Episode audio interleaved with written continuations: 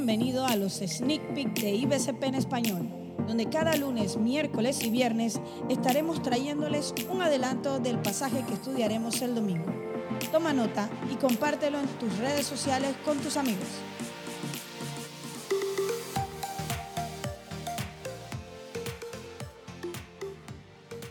Si buscas las noticias en tu dispositivo electrónico más cercano, no pasará mucho tiempo antes de que empieces a enterarte acerca de protestas en diversos países, violencia racial, violencia social, conflictos armados en Medio Oriente, tiroteos entre bandas, disturbios en las calles, caos político en algunos países. ¿Y esto? Esto ya no te sorprende. Vivimos en un mundo en el que estamos rodeados por conflictos, y no solo estamos rodeados por ellos, y esto lo sabes bien, los conflictos también se aproximan desde dentro, desde lo familiar, desde lo cercano. Tú y yo conocemos los conflictos que tenemos y que hemos tenido con las personas más allegadas a nosotros, con nuestros amigos, con nuestra familia, con nuestra iglesia. Hay un peligro latente cuando queremos dejarlos pasar por alto Tratarlos como las noticias que ves en tu celular y deslizar el dedo hacia el siguiente tema, asumir que si no tocamos el tema eso pasará con el tiempo. Porque si no estamos peleando, estamos estamos en paz, ¿cierto? El versículo de esta semana es Mateo capítulo 5, versículo 9, y veremos qué nos puede enseñar Jesús acerca de los conflictos y la paz, específicamente los que son pacificadores. Dice este versículo, bienaventurados los pacificadores, porque ellos serán llamados hijos de Dios.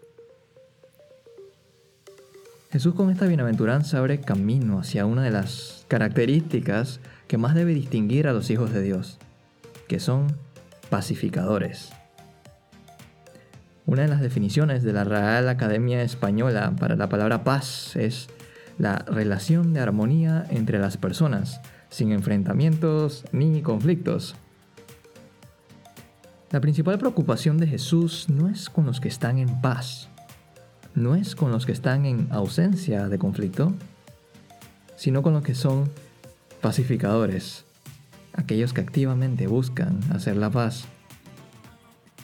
¿Y quién mejor que decirnos estas palabras que el mismo príncipe de paz acerca de quien Isaías profetizó, quien iba a traer la paz entre Dios y los hombres? La paz de la que Jesús habla no es la paz política, no tiene que ver con ejércitos o con foros de naciones, tampoco con treguas negociadas o con tratados.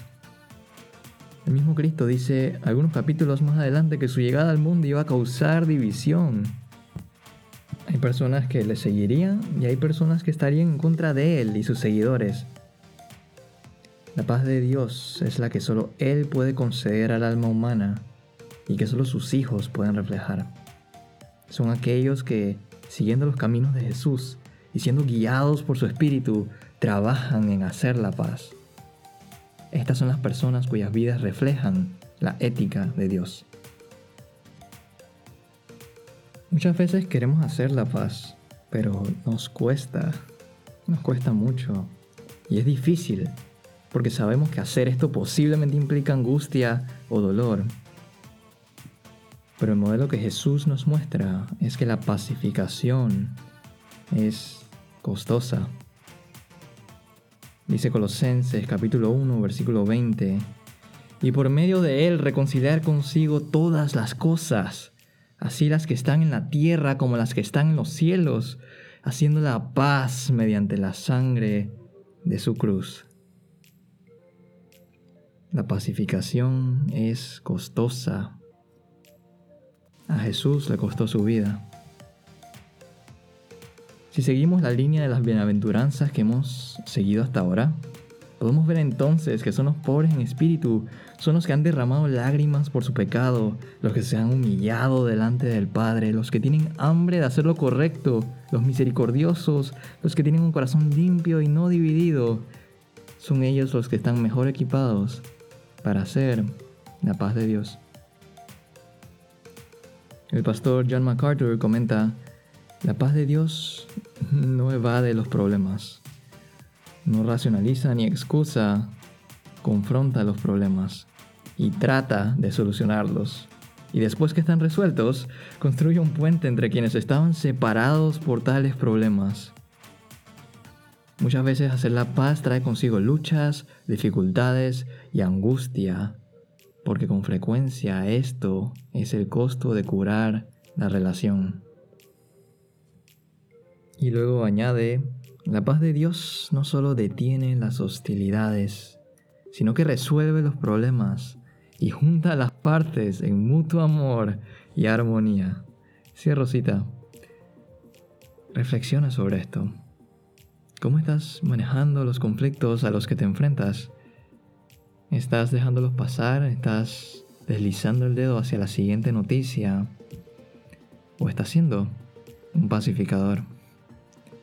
Dice Cristo, bienaventurados los pacificadores, porque ellos serán llamados hijos de Dios.